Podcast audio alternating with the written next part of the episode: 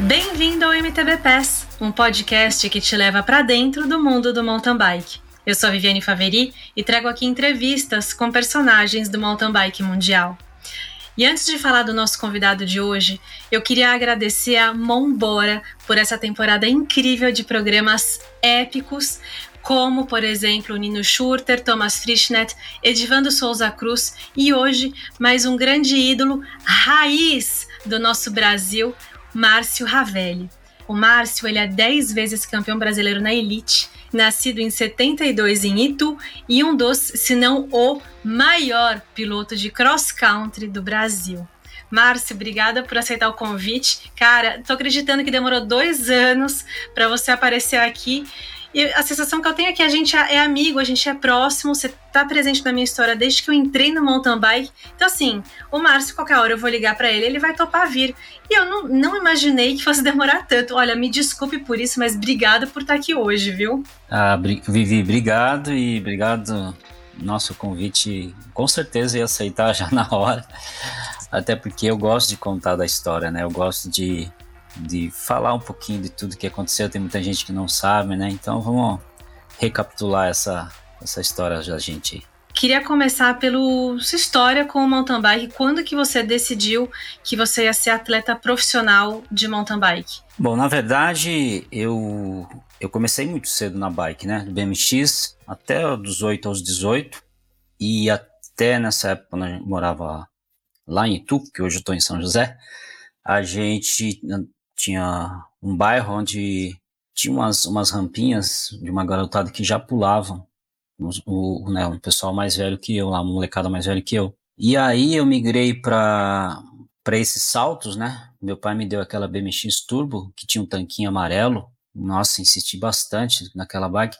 Eu até andava numa bike do meu pai de aro, aro era uma aro 26 que chamava Calão Jovem. E aí eu fui migrando? Eu fui para o BMX, fiquei muito tempo fazendo técnicas de mountain bike. Naquela época eu pulava os molecadas deitados no chão na rua. Eu lembro que eu botei oito moleques para pular uma rampinha de tijolo. E quando esses esses caras que, que eram do BMX, eles migraram para o mountain bike antes, antes do que eu.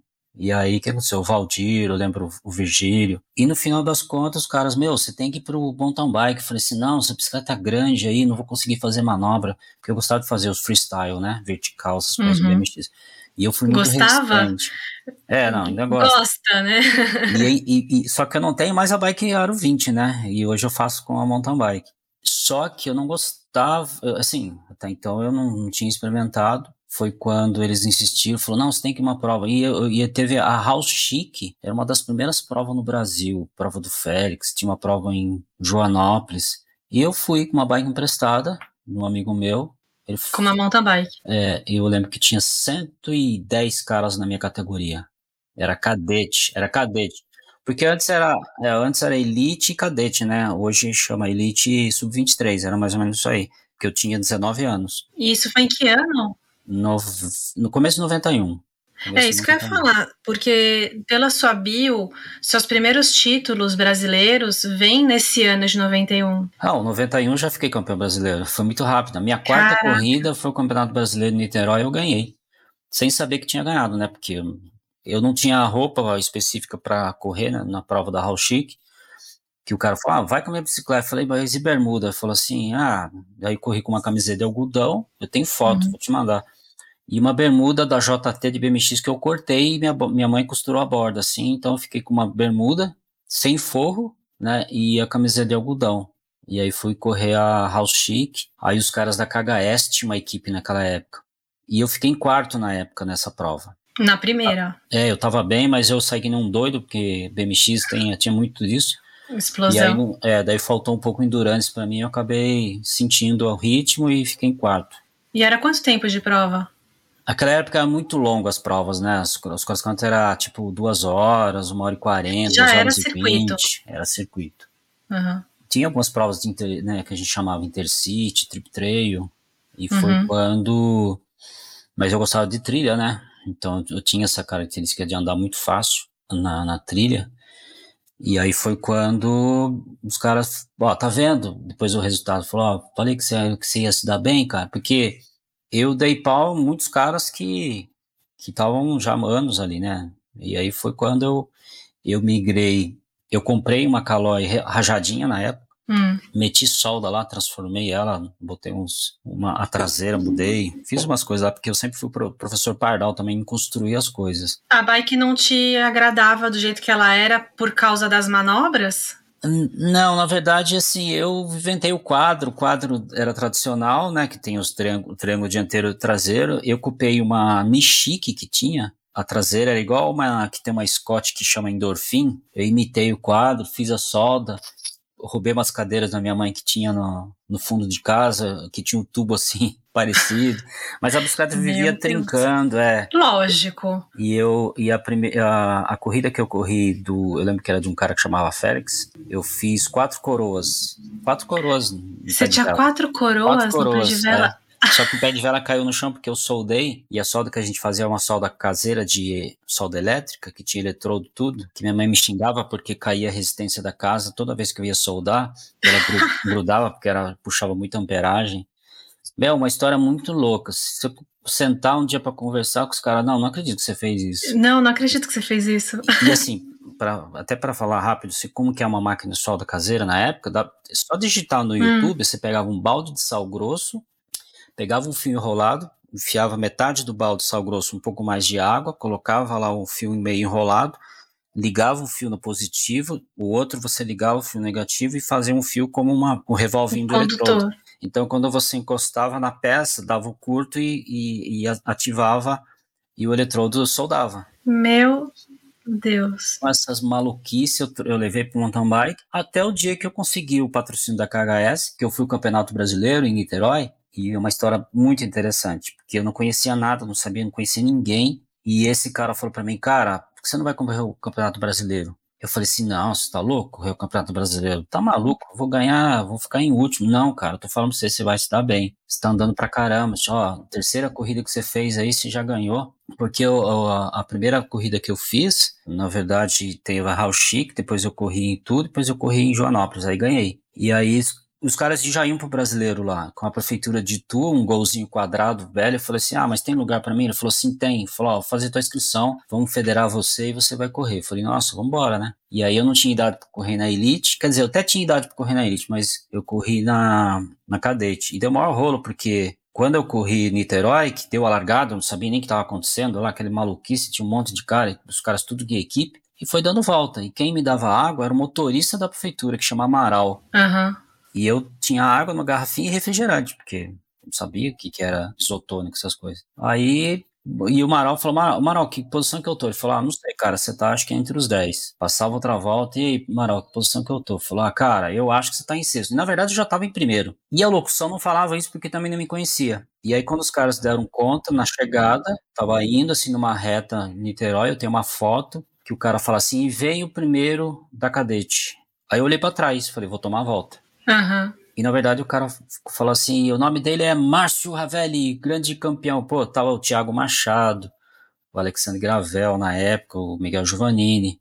Eu ganhei essa prova aí sem meio maluquice, sem saber. Cara, que sensacional. E aí deu um maior rolo, porque eu, os caras queriam migrar para Elite, eu migrei para Elite na metade do caminho. Então, até esse título meu de primeiro da, da, que foi, foi bem assim, contestado, porque os caras, ah, você começou na cadete, terminou na Elite. É, daí na época na confederação uma política sempre foi uma política né mas naquela época era uma política que só um só uma pessoa resolvia. Era menos democrático. Hoje a gente ainda consegue. É, é hoje ainda você um tem, pouco. né? E a gente não tinha rede social para poder brigar, né? Hoje, se você fizer alguma coisa errada, mete na rede social, o cara, opa. Uhum. Então, meu, era tudo muito precário. E na verdade.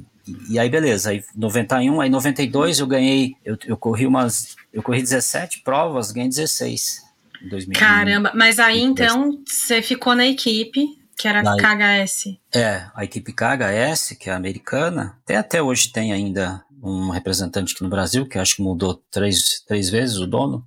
Eles, eu fui, eu fui KHS 91, 92 93. Daí a Caloi queria de todo jeito. Já em 93 a Calói já queria me patrocinar, mas daí não, não, não fecharam comigo. Aí na época do seu Bruno Calói, ele me chamou, falou pra Margarida, que era o seu, o Toninho também, que era o tag, falou, não, a gente tem que pegar esse moleque, esse moleque tá ganhando tudo. Não tem como, na época do Mazaron, os caras botavam um monte de gente, o Erivan, falou, não, esse cara tá ganhando tudo, meu, tem que pegar esse moleque. Aí meu tio que me assessorava a, a, na, das minhas coisas, mas, pô, imagina, a gente era muito, muito amador para tudo. E aí, ah, meu tio falou, falou, ah, tio, quanto que eu peço, né, de salário? Eu não sei, ele falou assim, porque eu ganhava 200 dólares na KHS na época, que os caras eram dono de banco, me pagavam em dólar, eu guardava embaixo da gaveta escondido em casa, e eles me pagavam toda a despesa, e eu ficava juntando dólar, dinheiro, nem sabia que eu olhava aquele papel verde lá em 91, falei, nossa... O que, que, eu vou fazer com isso? Ó, tô, tô internacional, com dólar. Cara, era, era, era figura, era muito engraçado. E aí, na Calói, eu chutei o balde e falei assim, ó, oh, eu quero tanto, eu quero isso, quero um plano de saúde na época, já já começava a entender um muito pouco bom. mais, né? Uhum. E a Calói era legal porque eles eram muito profissionais, eles, eles assinavam a carteira, como funcionário da Calói, entendeu? Uhum. E aí eu, você tinha acesso a todos os benefícios. É, daí eu lembro que eu, eu fechei 94, 95, 96, 97. Calói. E, e qual era a sua referência? Quem que era uma referência para você nesse momento da sua vida? Ó, quando eu comecei, inclusive teve uma prova em Águas da Prata, que eu, logo no começo, que eu fui de cadete, já fui pra elite, que tava Oswaldão e Ramires. Eu falava assim, cara, andar com esses caras vai ser difícil. Nossa, como é que eu vou andar com esses caras aí? Tá louco. Aí eu, eu, lembro, né, que em Itu a gente via revista. E aí quando eu me vi do lado dos caras, tremendo as pernas, é óbvio, né? Mas quando uhum. dei a largada, tudo, meu, eu só sabia pedalar, sair que nem um doido. Os caras não me pegavam na descida. Eu pesava 59 quilos. Então, assim, eu subia que nem um canhão. E na descida ninguém me pegava. Então eu associava tudo isso, falava assim, cara, esse cara é completo, magrinho, uhum. subia bem. E aí eu comecei a adquirir já o, o, o Endurance, porque até então eu tinha só explosão por causa do BMX, e migrei, comecei a treinar mais longo, fui ganhando essa, essa forma, essa característica, e aí as provas de maior duração eu fui, fui, fui. E aí foi embora, mano. Nossa, a gente não sabia muito o que estava acontecendo, né? Mas meu primeiro treinador, que você, tá, você ia perguntar é, isso, né? Você tem, quem foi? Quem que te treinou? Quem que te explicou que que, que precisa fazer para ganhar endurance? E como se alimentar? Todas essas nuances. Olha que interessante. Em 92, aí na KHS, tinha o treinador da, da Fernanda Kelly, que era o Gustavo Garzon. E a KHS falou para mim: não, você, vou te arrumar uma nutricionista e você e um treinador. Esse cara, o Gustavo Garzon, daí fui para Niterói, né, que ele morava lá. Aí a gente fez, ele fez uma avaliação na época. E aí ele começou a passar. Eu gostava muito do treino dele, porque a gente treinava assim durante o dia, ah, vou dar 80 quilômetros e só, não fazia mais nada durante o dia, que achava que ia cansar. Aí ele começou já naquela época, eu gostava muito, que muitos fazem hoje, que era treinar períodos durante o dia. Ah, de manhã você vai fazer X, à tarde vai fazer. Eu falei para ele, mas faz sentido? Ele falou, não, faz o que eu tô falando. E eu evolui bastante também. É porque ele tinha a base do triatlon também, né? Sim, eu acho até que, que deu certo, porque ele não conhecia o mountain bike, mas ele tinha a base do triatlo e no fim encaixou o treino. Que legal, foi é, pioneiro nisso sem saber. Sem saber. A gente fazia as coisas e acabava dando certo. Tinha, lógico, tinha uma coisa ou outra que a gente errava, é, tinha algumas coisas que a gente acertava. Uma das coisas, por exemplo, que eu errei, que eu, que eu peguei uma nutricionista logo de cara que eles me deram e ela falou assim para mim, é, e ela era vegetariana, né? Hum. Ela falou para mim, ó, você come carne? Eu falei assim, como? Você come, ó, vamos, tira tudo isso aí. Eu falei assim, mas eu, eu gosto de carne. Ela falou, não, vamos tirar tudo isso aí. Eu falei, ah, tá bom, você sabe o que tá falando. Ela fez uma planilha para mim boa, disciplinado. eu fui e eu perdi uma prova super importante em 93, o Campeonato Brasileiro com Miguel Giovannini, justamente porque me deu prego de fome durante a prova. Porque assim, eu estava vindo de uma sequência de 93, se eu não me engano, de 14 provas invicto. 13 provas, acho, invicto. Na 14 foi uma Copa Nutrisport. Aí eu perdi essa prova, só que assim, me deu um branco durante a prova que eu não entendi o que que era. Eu falei assim, cara, o que me deu fome na terceira volta? O que que tá acontecendo comigo, né? Aí uhum. comecei a ficar preocupado. Aí fui correr uma outra prova também aconteceu a mesma coisa. Aí eu perguntei para ela, ela falou assim: "Não, acho que vão aumentar um pouquinho a tua, a tua alimentação, tal, mas você vai fazer continuar fazendo isso". Aí, aí teve o Campeonato Brasileiro, dia 21 de dezembro de 93, e era a prova mais importante para mim. E eu perdi essa hum. prova que também aconteceu a mesma coisa. Daí eu liguei pro, pros, te, pro, pros donos da KHS e falei, cara, ó, tá acontecendo isso e isso, eu não sei o que tá acontecendo comigo, eu tô debilitado e falou, não, não, veja aí. Eu falei, ó, eu tenho um médico lá, meu tio arrumou um médico para mim e tu, e eu quero saber o que tá acontecendo, né? quero fazer alguns exames, eu devo estar com algum problema. Mas uhum. nem me imaginava que fosse alimentação. Daí o médico chegou lá e tu, é um, um, um amigo do meu tio, falou assim, você é atleta, né? Eu falei, é, sou, sou, sou atleta, agora profissional. É, aí foi lá, vamos fazer um, uns exames aqui, mas deixa eu dar uma olhada aqui. Aí tirou aqueles, aqueles exames básicos ali e tal. Ele falou, Falou, cara, ele falou, tô olhando aqui, eu acho que você tá meio anêmico, cara. Mas vamos fazer um teste. Vamos... Eu vou pedir uns exames, ele falou, eu vou pedir alguns exames de sangue, vamos ver como é que tá a sua hemoglobina e tal. Mas ele falou, ah, vou, vou fazer um pedido só para você, eu não vou medicar você, não vou fazer nada. Ele falou assim, você come carne, né? Ele falou assim, ah, eu parei de comer carne. Ele falou assim, é, eu imagino que seja isso. Ele falou, você come fígado de boi? Eu falei assim, ah, comi. Come fígado de boi. Fala pra tua mãe fazer. Antes da gente começar o, o que tá acontecendo. Aí eu comi eu lembro que era duas vezes da semana. Nossa, era um doping para mim. Mudou. Aquilo me fez, tanto é que eu, eu acrescentei todo no meu.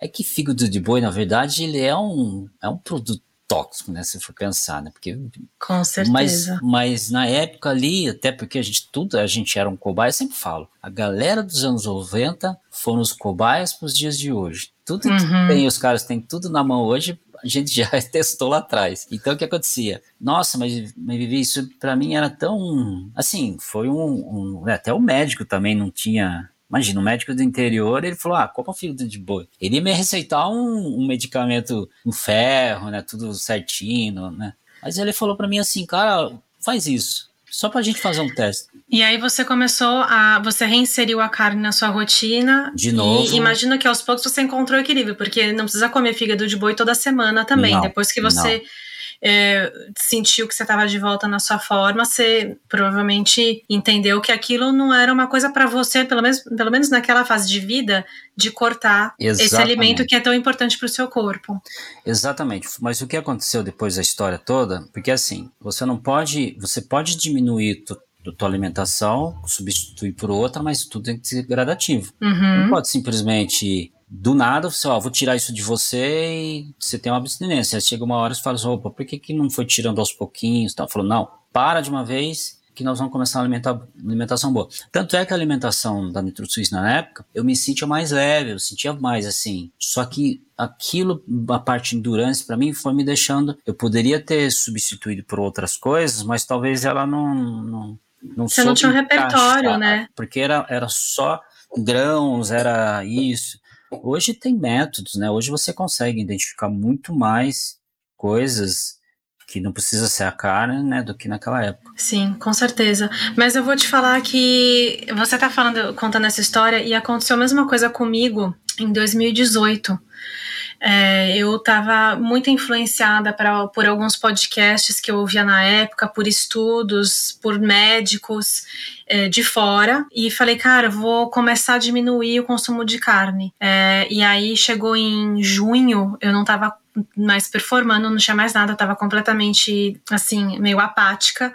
E aí eu fui no médico e foi muito engraçado porque é, era dia do jogo do Brasil, na Copa do Mundo, e aí a minha consulta com o médico era bem antes do jogo. E aí quando acabou a consulta, o médico falou: olha, a sua. É, o que você tem que fazer para melhorar disso aí, comer um hambúrguer comigo aqui no, no bar do lado, que a gente vai assistir o jogo do Brasil. Olha só. Era o Franz Burrini, que era, era o, o médico da equipe na época, da, da Cannondale Factory Racing. E aí a gente foi comer um super cheeseburger, assim, gourmet, delicioso. Eu olhava e falava, nossa, eu realmente precisava disso. E depois eu melhorei, meus, voltei a colocar carne normalmente na minha rotina e aquilo foi melhorando. E aí, assim, seu grande diferencial era a pilotagem, mas você tinha uma força importante também. Sim, o que, que era isso? De onde veio? É, é, era a explosão do BMX, a genética? Eu, assim, é lógico que eu não posso me gabar e falar de mim, assim, com uma forma de narcisismo, mas Eu acho que é um dom, porque eu via de uma forma diferente o aspecto competição. Eu, quando entrava numa competição, eu tinha uma percepção, tudo, de treinamento, de, sabe, de antecipação, de resposta. Então eu tinha um, um, a minha batalha dentro da competição, ela era muito, é muito avançada no aspecto de conhecimento sem ter estudado. Tanto é que se você me der qualquer coisa para eu, sei lá, se você falar, desmonta um carro, sabe desmontar o carro? Eu falei assim, não, vou desafiar você. Então, beleza, me desafio que eu vou fazer isso aí e vou entregar o carro certinho para você. Então, são coisas em que eu, que eu estudo, que eu vejo ali de uma forma que eu consigo relacionar, né? E eu e, e isso, eu estou falando né, no exemplo de um carro tal, mas isso é um modo geral. Mas é, essa percepção né, que tem de energia, que daí é, aí é difícil até de explicar, nessa conexão que tem de transpor um obstáculo, uma leveza, de ver uma leitura, de falar assim, ó, vou saltar aqui, vou encaixar a roda da frente naquele ponto e a traseira vai ficar virada para cá porque eu já vou fazer a curva. Eu falava assim, eu nunca tinha feito aquilo, mas eu sabia que era necessário e eu sabia como conduzir aquilo simplesmente na teoria e na uhum. prática eu fazia. Eu tô falando assim, campeonato mundial quando eu ia em pistas, que é que hoje em dia Naquela época também, mas você vê assim, todo mundo aglomera num ponto crítico lá da prova. Ah, Sim. olha, o Rock Garden lá das descidas de pedra da Beatriz, eu vinha tranquilamente, eu sabia exatamente como conduzir sem nunca ter passado e sem nunca ter parado. Eu vinha. Então eu tinha uma, uma percepção, uma, uma resposta imediata ali de feeling de resolver o problema naquele ponto sem nem, nunca ter conhecido. Então isso eu, às vezes assim, se você me perguntar, muita gente pergunta assim, às vezes do dia a dia, oh, como é que são, as aulas? Às vezes não sei nem explicar, mas quando eu entro no campo a dar aula, eu começo a me transformar e começo a, a, a entender como, como eu gosto de, de mensurar cada movimento e eu começo a buscar aquilo e vou entrando, vou me infiltrando e eu me vejo como a pessoa gostaria que eu fizesse para que ela conseguisse fazer tal coisa. E, e conseguir executar é impressionante, assim, porque é, não, é, se você está numa pista difícil, no, exposto a La Beatriz pela primeira vez, pode dar medo, pode dar receio. Não, e, exato. e esses sentimentos não te dominam. Seria hum, isso? Hoje sim, hoje mais, acredita? Ah, acredito. O que, o que talvez, inclusive hoje, por exemplo, o que me deixa, me deixou mais medroso foi a minha vida social que eu tenho hoje da família e você ter que ficar mais em casa, cuidar do, do filho e tal, fazer as coisas como, como trabalho. Eu dou aula, então você fica, né, falando, nossa, cara, eu não posso me machucar, né? Eu preciso fazer, eu preciso ter a técnica mais apurada do planeta para poder passar para meus alunos. Mas chega uma hora que eu, eu, eu tô no limite, eu falo, tá bom, não vou passar. E antigamente eu passava do limite. Quando Entendi. era moleque. Então os moleques hoje em dia eles passam do limite. E o limite às vezes pode dar certo como pode dar errado, né? Uhum. Se passar do limite, às vezes você fala, nossa, saltei, passei da rampa, caí torto tal, mas não caí. Mas, mas então, eu acho que olhando assim hoje, até por conta de quando você tá profissional, quando você tá muito focado, ponto, né, de bike, tudo só bike, bike, bike, bike, você não quer nem saber das outras coisas que estão externamente, né? Você só uhum. foca aquilo, aquilo e vai. Você quer mais, você quer mais, você quer mais. Hoje não, hoje eu tô mais na boa, curtindo mais a bike. Eu não faço mais aquelas manobras que eu fazia. Eu dava suicide. Então, assim, são, são coisas que eu dei uma paradinha. Eu faço, mas na média mais cautelar. E, e você tá em paz com isso? Com esse negócio de prioridades que mudaram? Eu vou te contar um segredo. Eu nunca, eu, eu assim, eu, eu, falo, eu falei pouco sobre isso. Quando eu parei profissionalmente, que eu parei assim, vou parar porque eu quis, no auge de carreira, eu falei assim, ah, tá bom, 10 títulos brasileiro, é, tá, tá bom, eu vou fazer outra coisa, já tava meio que fazendo alguns, alguns lances, eu tinha o GP Ravelli com também uma, uma das melhores provas do Brasil, nossa, bombando, eu falei assim, quer dizer, eu falei, eu vou parar de correr. Aí eu parei de correr, talvez por pressão, e aí me foi uma. No outro dia, me tiraram alguma coisa que eu falei assim, cara, parece que eu tô. Parece que morreu alguém. E eu não deveria ter parado, eu deveria ter continuado mais, porque eu tinha certeza que com 40 anos eu ia estar andando de ponta. Eu parei com 33, profissional. E isso me cobra até hoje, e essas coisas talvez de, de, de né, ser uma referência, isso às vezes, às vezes me cobra também, mas é aquilo que eu te falei, eu, eu consigo lidar um pouco mais com isso. Não me não me dá muito tédio, assim, só me dá um pouquinho de falar assim, cara, precisava fazer isso, precisava fazer... Ah, mas tá bom, hoje eu me conformo, essa acho que é a palavra. É um luto enorme você abrir mão da sua carreira como atleta, de toda tudo que vem, todas as coisas boas que vem com isso, e acho que a gente esquece a dureza, né, rápida. É, porque vivi muito tempo profissional, foi de 91 2005. E como foi esse momento de falar, de, chegou 2005, como foi essa virada? Você se preparou para parar? Eu me preparei pouco, talvez, por isso que eu tô te falando, eu me preparei pouco. Na época que eu parei, eu, eu tomei uma decisão, falei assim, vou fazer isso. Só que depois me veio um, um arrependimento. E aí já faz, tipo assim, um ano depois, falei assim, nossa, me veio um arrependimento. Falei, caramba. E aí, dois, tanto é que em 2007 eu tentei voltar em Elite mas já e? não tava mais com a, com a cabeça. Falei, Entendi. cara, não tô mais com a cabeça que eu tava antes. E aí veio o conformismo. Daí eu fiquei naquela. Ah, tá bom. Ah, já provei tudo que tinha que provar. Porque também as pessoas vão te deixando assim, né? A sociedade deixa, precisa mais, cara. Você já fez tudo que você tinha que fazer. Para com isso, a família, todo mundo. E se eu não tivesse parado, eu, eu estaria na mesma rotina, né?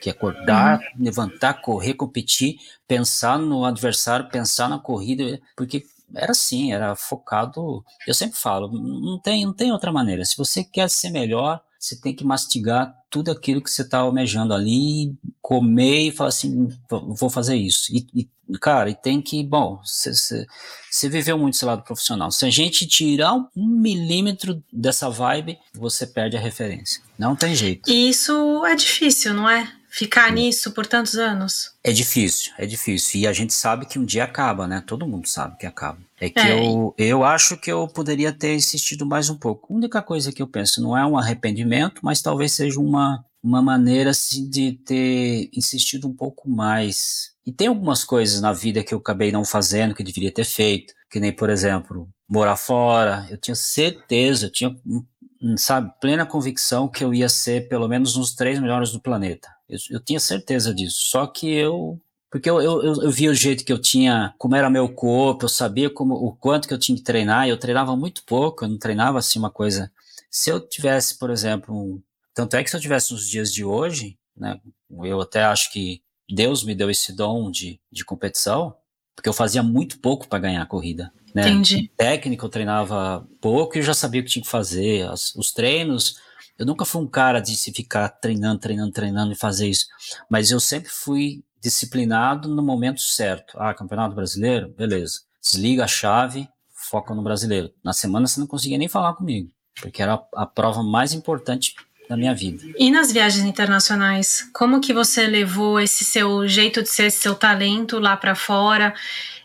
Os obstáculos das pistas de fora, chegando lá pela primeira vez, assim, tinha, tinha um frio na barriga ou tinha sempre essa conf, é, é confiança de, cara, tô preparado para isso, eu tenho uma a sua base do BMX te deu tudo que você precisava para chegar nessas pistas mais técnicas e, e mandar ver? Então, assim, é, é, é óbvio quando você chega a primeira, ali, segunda vez no campeonato mundial, até pelo nome se já, né, você já ficava, nossa, uhum. estou no campeonato mundial, caramba, olha quem tá ali, olha, fala, olha, olha o, o Fishnet, olha o Toma, que, cara, esses caras são os reis, né, então a gente já tinha meio que esse, essa mentalidade, eu digo de virar-lata, porque a gente, do, do, parecia que a gente tava mais passeando do que vendo os outros querendo tirar o autógrafo, então a gente essa mentalidade, é, de um modo geral, a gente tem, né? Você fala assim, uhum. assim, cara, mas eu tentava fazer o, ter meu foco. Mas, assim, relacionado à pista, que não era só. Quando a gente fala de BMX, não era só sobre salto, né? Porque eu tinha, por exemplo, uma forma de trabalhar o meu corpo ali no barro, principalmente, porque como que você anda no barro liso? E naquela época estão falando de um pneu 1.9, mais cheio possível que tinha, porque furava o pneu, que a gente não tinha macarrão, não existia nada disso. Não uhum. tinha canote retrátil. Quando eu cheguei em 94 no, no Campeonato Mundial em Veio, só três caras desceram lá. Eu, Tomac e Travis Brown. O David Wins tentou descer e tomou um rola que e, inclusive essa até pouco tempo atrás os caras usavam a minha imagem como referência para as outras provas. Que eu tava legal. de Calói com o Barende, assim, ó, o Barende meu era, era, era, lembra aqueles Barende que era curvado? Lembro, aham. Uhum. Tem o vídeo, eu, é, esse vídeo de vez em quando eu posto ele na, nas... Bom, com certeza que você chegar lá em Vail e mandar na descida, você volta pro Brasil se sentindo muito confiante. Não tem como isso não, não te trazer essa referência de fora, assim, de, de que você tem um lugar nesse, nesse esporte. Eu acho assim, toda vez que que, que a gente ia para o Mundial, não só eu, como qualquer outro atleta, a gente tinha uma bagagem enorme, né, que você trazia de lá. Uma lição que você fala, é, é, era mais uma lição mesmo do que próprio é, falar assim, ah. Resultado. Mas era uma lição. Só que aconteceu, a partir, eu acho que assim, uns 3, 4 anos, eu via como lição. A partir de um outro ponto, eu falava assim, não, eu preciso Tem ver de uma mudar. forma diferente. Não, não é que só foi o que o Avancini fez. Exatamente. Só que o Avancini, o que aconteceu? Ele foi morar para fora. E, e você tem que estar, tá, você tem que acordar de manhã com os caras ali, falar a língua dos caras, porque senão, queira ou não, Vivier, a energia né, da gente sul-americano, hoje mudou bastante, mas naquela época os caras te viam como assim, ah, você é mais um que tá vindo aqui encher, encher o pelotão. E você tinha essa visão que você só olhava para cima e os caras tinham uma visão que te olhava para baixo. Sim. Então essa energia, ela, ela você não conseguia passar essa barreira. Eles era... ainda tentam manter. Algumas Sim. pessoas tentam manter isso porque é benéfico para eles. Tem algumas Exato. boas almas que não são mais assim, mas Olha, e o Avancini, é o Avancini, eu vejo assim, eu, ele não é um cara mais técnico do planeta, né? Ele é um cara que mais trabalhou duro para estar lá. E essa melhor forma que define ele, de olhar para os caras, de bater guidão com o Nino e falar assim, cara, quem, quem você pensa que você é? Pô, o Vancini botou no peito e falou assim, ó, e aí, meu, vamos andar junto, entendeu? Então, assim, uhum. cara, é, tem que ter, tem que ter e tem, umas, tem uma história ali de bastidores que eu ainda não sei detalhes, mas que rolou alguma coisa no Cape Epic, nessa partida de Guidão. Não, e, e dava para ver eles meio que se truculando um com o outro, meio assim. É que, lógico, né? Essa, essa, é até uma história que não pode ser muito bem contada, senão vira muito, né? Mimimi, fica muita chatice e tal. Mas tem, tem muita gente Aí essa, essa referência, eu lembro que em 97 eu comecei a olhar diferente. 97 eu falei assim, não, ok, esses caras não são mais do que eu. Aí eu comecei a, a querer um pouco antes pro, pro Campeonato Mundial e comecei a querer ver onde os caras estavam andando para andar junto. Ninguém andava comigo me vi nas técnicas, era do mundo inteiro, botava nem, nem cinco caras que desciam igual a mim, andava assim tal. Só que putz, os caras tinham um histórico de potência, de endurance ali. De que, treinamento. É, mas eu acho que assim, e a gente tinha muito qualifying naquela época, né? Uhum. Correr a prova principal, como a gente não tinha ponto, a gente tinha que participar no qualifying na quarta-feira. Eu falava, nossa, de novo. Aí, porque era assim, classificação para o Campeonato Mundial direto, 40 pessoas. O resto Sim. vai pro vai para classificatória. Volta para casa. E os brasileiros, como a gente só ia para o Campeonato Mundial, não ficava indo Copa do Mundo, é que não tinha dinheiro, que sempre tinha uma desculpa. Tá bom, eu falei, vamos lá. Na Alemanha, em St. Wendel, teve uma, uma dos qualifying que eram duas baterias. Uma foi o Abraão e outra fui eu. A minha bateria tinha Mark Hanisch, Kedel Evans. Ou. Oh. E eu acho que era o Dario Aquaroli na época. E eu larguei na mesma fila que os caras. Eu falei assim: vou grudar na roda desses caras e vou até o final. E fui. E fiquei em sétimo. Uau! Tinha uns 80 na bateria, porque classificavam acho que 27 na minha, pelo, pelo coeficiente que tinha lá, e mais ou menos isso na bateria do Abraão. Para juntar mais ou menos uns 100, 120 caras, que, era, que a largada era mais ou menos isso aí. E eu terminei com os caras. Só que eu fiz tanta força, assim, meu trabalho psicológico foi tão bom, tão decisivo ali, que no final das contas eu acabei, acho que até fazendo força demais e me abalou psicologicamente pro domingo, porque eu falava assim, cara, consegui andar com os caras. Aí fiquei um pouco satisfeito, mas ao mesmo tempo não sabia se ficou cansado e fiquei com meio. O meu reloginho biológico deu uma. Deu um tilt ali. Você, um você tilt. aconteceu uma coisa nova na sua vida e você falou: o que, que eu faço é, com essa informação? Exatamente. Mas eu devo. Por quê? Só que se eu tivesse mais tempo, mais vezes para fazer isso, eu tinha certeza que eu brigava com os caras. Com certeza. Eu queria falar desse assunto técnico, mas antes eu quero trazer um outro assunto. É, antes, antes da gente entrar no assunto da, de você como professor, da sua escola, de, de, pilotagem e tudo, eu queria trazer um assunto que veio na conversa com o Vando, no programa que foi pro ar em dezembro, que ele conta uma, história de três anos seguidos em que no Campeonato Brasileiro você, ele e o Pichai estavam trocando de posição no pódio e que em determinado momento o Pichard falou, pô, esse, o Pichard não tava, não tinha ganhado ainda, você já tinha ganhado, o Vando já tinha ganhado e o Pichard ainda não tinha ganhado. Aí, aí o Pichard falou, pô, em algum momento a gente podia trocar é, essas posições, né? E aí no ano seguinte trocou e foi o Pichard que ganhou. Eu queria saber o que, que você lembra dessas disputas com esses dois, como que foi essa fase de competição? O engraçado, né? Porque quando logo no começo que que eu comecei a ter, eu virei uma referência e a, e a própria referência, quando você vira, todo mundo te respeita, né? Você vai na competição já quase meio que o caminho ganho, né? De tanto que as pessoas falam, nossa, a pista era isso, o Raveri tá aí, nossa, choveu um pouquinho, nossa, tem essas coisas. Só que uh, os pilotos, eles foram melhorando também, né? Uhum. passando um ano, você se abria 10 minutos, você começa a abrir 5 minutos, começa a abrir um minuto, daqui a pouco você fala, cara, o cara não larga do meu pé. E aí você tem que brigar com o lado psicológico, né?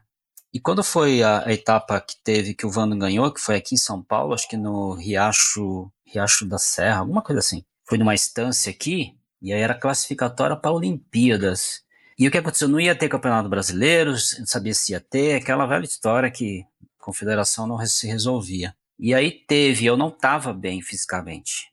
Eu tinha feito um período que eu achava que o brasileiro ia ser um pouco depois, e os caras colocaram antes e falou que ia ser classificatória para Olimpíadas. E eu fui com o psicológico meio abalado, tanto é que eu treinei que nem um doido em pouco tempo, aí fiquei cansado. Cheguei na prova lá do, eu liderei a prova, tava super bem, de repente também me deu um tilt lá, eu comecei Aí o Vando ganhou. Aí nós fomos para a terra, acho que no ano anterior, no ano depois, fomos para a terra do Pichide que eu tava bem. Eu, porque assim, eu, Vivi, nunca fui um cara assim. Não sei se é, isso é egoísmo é, ou era muita vontade de vencer. Eu não conseguia perder para uma pessoa duas vezes seguida. Não, não entrava na minha cabeça.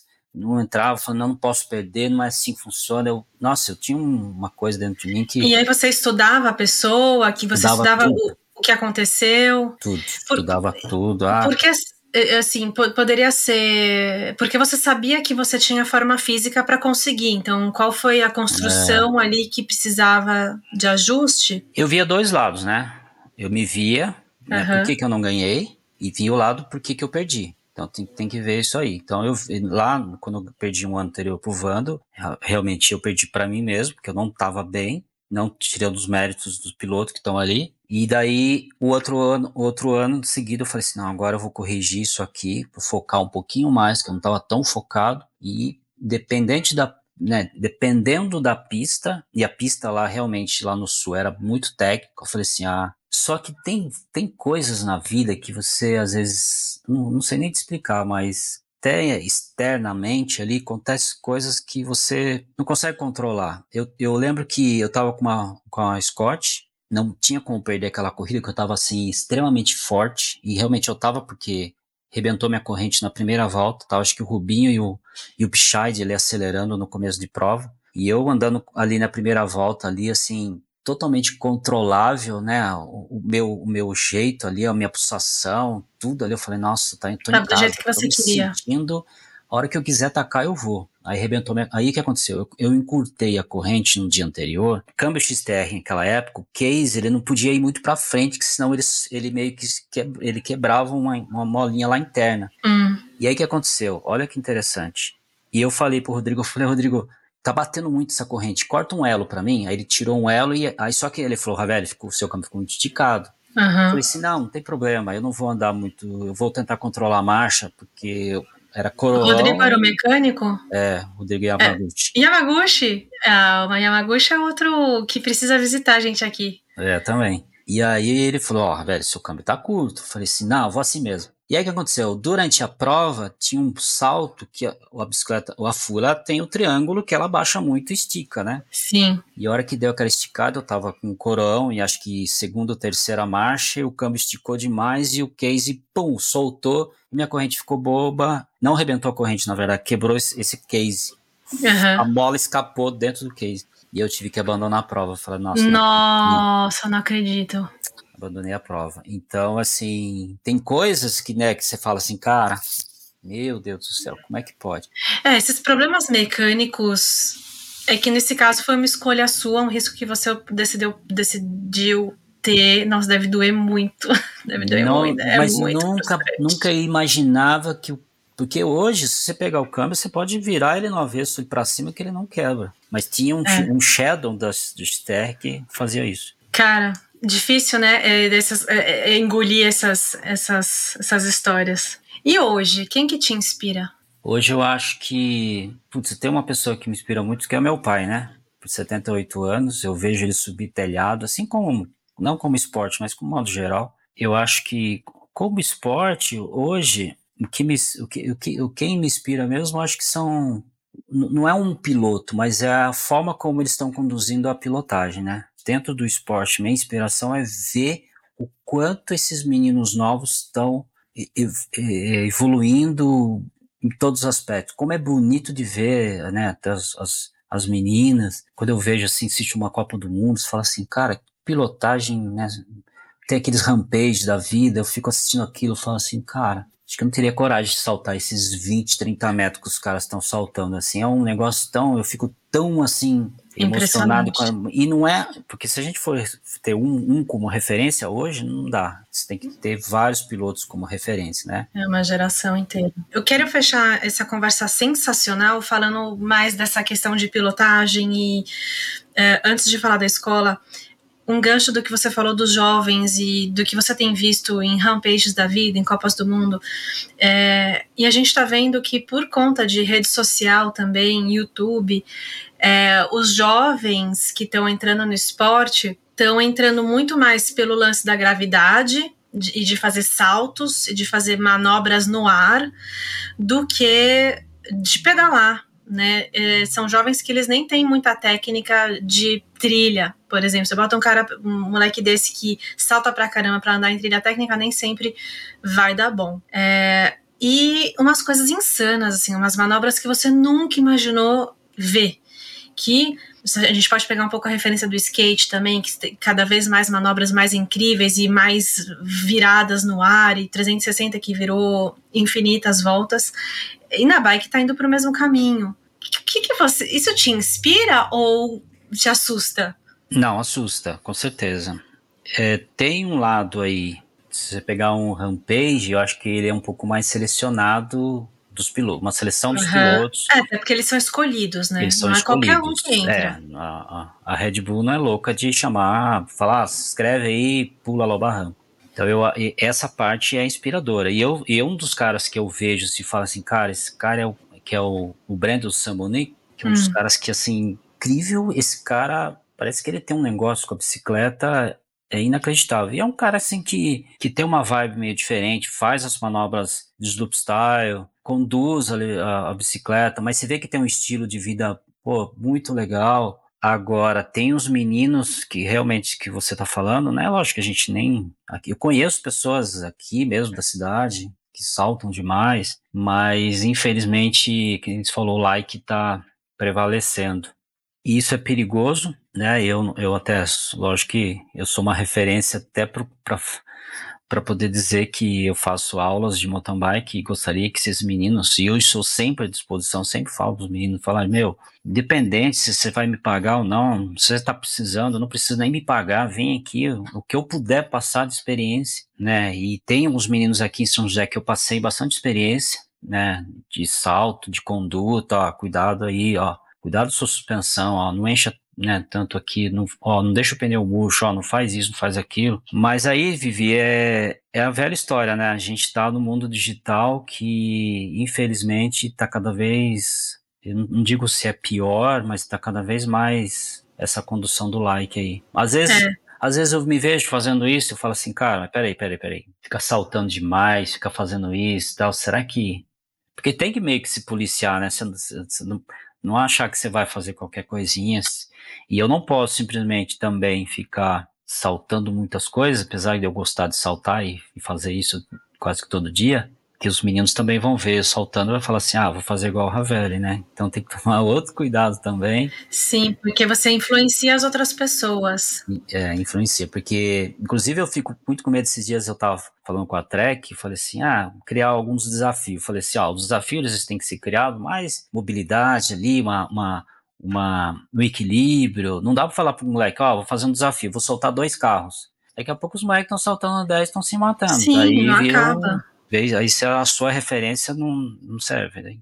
Agora, você sabe que, né, independente se, se é jovem ou não, as pistas que estão construindo, elas têm que ser meio que, tem que tomar um maior cuidado. Eu vejo algumas, aqui no Brasil, né, a gente começa, eu vi algumas pistas aí que a gente começa a olhar a Copa do Mundo, que são pistas projetadas para um trail builds, pessoas que e não dá para a gente comparar uma pista, ah, vou, vou, pegar uma Copa do Mundo e vou pegar um Campeonato Brasileiro aqui vou fazer. A gente fez uma pista aqui, o Campeonato Brasileiro no Mobile, e o Mobile tem, a cada dois metros tem uma rampa. Uhum. E, e eu, eu, eu, e a gente tentou fazer de uma forma assim, olha, tanto é que caiu muita gente. Por quê? Porque as pessoas entravam na rampa sem saber o que estava acontecendo. Uhum. Então não é só o menino que está querendo se exibir, mas também a gente tem que tomar cuidado a pista que está sendo construída. Tanto é que tem algumas rampas aqui que a gente tinha o bico dela mais, mais jogando para cima. Eu falei pro, pro Rodrigo do Mobile, falei, Rodrigo, vamos tirar esses bicos, que isso vai ejetar muita gente. Nossa, vai virar é, porque o bico ele exige um timing e uma técnica mais refinada. A gente tirou vários bicos, mas mesmo assim teve lá uma sequência de tombo, porque os caras iam ganhando velocidade, ganhando velocidade, ganhando velocidade, a bike começa a ter uma, um deslocamento, né, do, do, pro ar, e aí um pêndulo que o cara não consegue saber o que está acontecendo ali no momento de, do lançamento, sabe se puxa a frente, não sabe se puxa atrás, às vezes o cara deixa neutro, que é pior ainda, ah, deixa o corpo neutro e, e, é ejetado. E não é só o que aconteceu com essa molecada, tem muita gente marmanjo também que está tentando fazer coisas absurdas e estão caindo feio. Eu vi vários vídeos aí de um campeonato, não sei se foi Sul Mineiro, não sei se foi algum campeonato, não sei se foi em Goiânia, que um cara tomou um rolo, um não, vários, tomou um rolo num gap, né, que estava saltando de cima para baixo, que os caras vinham e tomavam os rolos. Ah, lembra da, da, da, Copa do Mundo que teve lá na, no, no Rio, lá? Que teve uma semana antes da Copa Internacional? Sim. Foi um festival, né? Foi. Lá foi, foi seríssimo, né? Porque teve fraturas, teve lesões ali sérias. Então, Vivi, ali, eu, eu, eu confesso para você, é, ali foi mal, tem vários obstáculos que eles foram foi mal produzidos, no sentido de machucar, entendeu? Assim, poxa, podia ter uma recepção diferente, ter uma inércia do movimento ali que podia ter reduzido, sabe? Uhum. Era muita pressão, é uma pista muito. Do jeito que ela estava feita, não tinha perdão, né? É, e recepção muito chapada. Eu falei, cara, não dá, não dá para ser assim. É. No, eu sei que houve algumas adaptações para a Copa do Mundo em si, né? Depois sim, da, sim. da etapa da corrida teste, né? Entre aspas. É. E, Ravel, então conta pra gente da sua escola, como que faz para ter uma aula com você, como faz para participar de uma clínica, que aliás foi onde eu comecei, em é. 2011. Você foi meu primeiro professor. Quando eu não sabia onde procurar, eu não sabia como começar é. no mountain bike, porque não tinha informação, não é. tinha YouTube com canais falando disso, não tinha nada. E você foi quem, quem me acolheu, assim, e falou: tudo bem, vamos começar. E eu participei é. de, de todas as suas clínicas, fiz vários finais de semana e foi, foi minha base. E foi, e foi assim, engraçado que se você fizer uma, uma aula hoje, é completamente, não digo diferente, tem muita coisa ainda que eu trouxe de lá, mas, cara, como evoluiu, assim, né? É. Porque aquilo que eu te falei, vai evoluindo, evoluindo, evoluindo, enfim, a gente vai entendendo. E é muito legal que você, como professor, tá aberto para evoluir também e, sim, e aprender novas técnicas de ensinar. É, e eu acho que a técnica em si, para dar aula, eu não digo que o cara, o cara tem que entender um pouco de física, porque tem muita coisa ali com certeza. Que você não é. Que você fala, pessoal, não tô aqui para falar nada de achismo. Ou a gente faz dessa maneira aqui, ou vocês vão ter problema. Ah, vai saltar? Se não fizer isso aqui, postura, tal, do corpo, se não trabalhar com a suspensão assim, se deixar o pneu muito murcho, se fizer isso, vocês vão ter problema. Então, tem algumas coisas que não tem jeito. Agora, eu, ano passado, inclusive, eu não tenho feito muita, muitas aulas, porque eu, eu fico nessa conciliando muito com provas é, eu tinha um projeto ano passado, até com o começo do ano com a GTS 1001, onde eu cuidava da linha deles lá, daí eu saí, fui para Trek. Então, assim, hoje eu não, eu não faço só aula, né? Tem que fazer um uhum. monte de uhum. coisa. E eu tô abrindo, a gente está abrindo um bike café lá em Tu, Oh, que então, assim, bacana. é, tô fazendo milhões de coisas ao mesmo tempo, só que a parte de competição, de organizador, é uma coisa que me de... cansou um pouco, sabe? Foram, quanto? Acho que 20 anos fazendo. Nossa, foi bastante tempo. É, o GP Ravel era uma das principais corridas é, do Brasil, é. que trazia o, o, público amador para as competições e Total. participei de vários, morro de saudade. É. Foi minha primeira, minha primeira prova de XCL foi aquela Pague Tudo. Pague menos, pague menos. Pague menos. Foi minha primeira prova de XCL da vida. Antes disso, eu nunca tinha tido contato com o que 2000, era o XCL. 2015, né? Acho que foi isso. Foi. Nossa, tem uma premiação grande e tal. Tinha. É. O Vancini ganhou uma etapa e o Fed ganhou no outro ano. as aulas, né, a gente está fazendo hoje, como facilitou bastante, porque tem vários bike parks, né, aqui no Brasil, vários sítios aí que estão uhum. com pistas boas. Eu tenho construído é, alguns obstáculos de, te, de, de, técnica em algum desses bike parks, lá em Araçoiaba da Serra, aqui no no X-Park, aqui em Tupéva. Eu tenho feito vários obstáculos ali para um nível intermediário ali, talvez. É que o básico, quando você fala básico, né, a pessoa, a pessoa, o básico é quase não tirar a roda do chão, né, porque tirou a roda do chão já começa a virar um, um curso um pouco mais intermediário ali. Mas e não tem fim, porque nós vamos aumentar, acrescentar. Então, esses são, né, tem aqui em São José dos Campos eu faço também, que tem uma pista muito boa, que é o Roberto Simões, tem o Obai também, mas o Obai uhum. é, é, uma pegada um pouco mais endureira, né? Um negócio uhum. mais enduro. E com, a bike, com as bikes elétricas também, eu tô andando bastante, facilitou muito, peguei muita coisa ali de referência, né? De centro de gravidade, pressão. Nossa, foi muito bom ter andado bastante de elétrico. Então, aumentei um pouco mais, inclusive, esse leque meu de, de, de técnicas, né? De poder é, mostrar isso para os alunos. Aí depois, se você até, eu posso deixar um contato, né? Depois, da hora que você. Quem te segue no Instagram vai estar por dentro de tudo que você organiza. Que é o arroba Márcio Ravelli Oficial, se não me engano. Márcio Ravelli Oficial. Que é um perfil verificadinho, profissional, quase 100 mil seguidores. Incrível. Inclusive, a gente tá, tá, tá batendo esses 100 mil aí. Nós vamos fazer uma boa vamos. declaração aí para agradecer, né? Porque merece. Do, dos likes, acho que a gente tem que agradecer. Merece muito, Ravel. Mas merece muito. E, e olha, obrigada por passar por aqui para contar um pouco da sua história. Quer agradecer algum parceiro, seus parceiros? Tem alguém aí que, que você quer? Eu tenho os meus parceiros, que é a Trek, né? Que ela patrocina com a bike. Tem a Goodyear, que me dá os pneus. A gente até fechou com a, com a IOP, que é são óculos, agora a gente recentemente. Né, tem a Lamaga, que cuida das minhas roupas. O Bob MTB90 me manda as manoplas também. Então, esses são os, os, meus apoiadores. E na parte de alimentação, eu tenho a Sudrate, que me dá todo o suplemento para a gente poder ter um pouquinho mais de força aí na, na pedalada.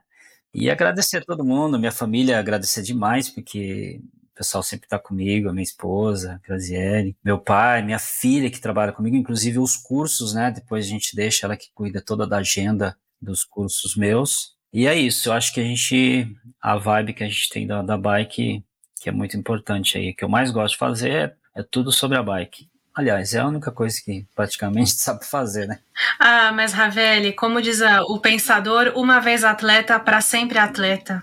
É. E essa, essa é a sua sina. O bom, eu sempre falo que é, o importante é, é você evoluir a cada ano, né, fazendo o que gosta, inclusive. Eu me reinventei muito com a bike, sempre anos e anos e anos e anos tentando evoluir cada vez mais. Incrível.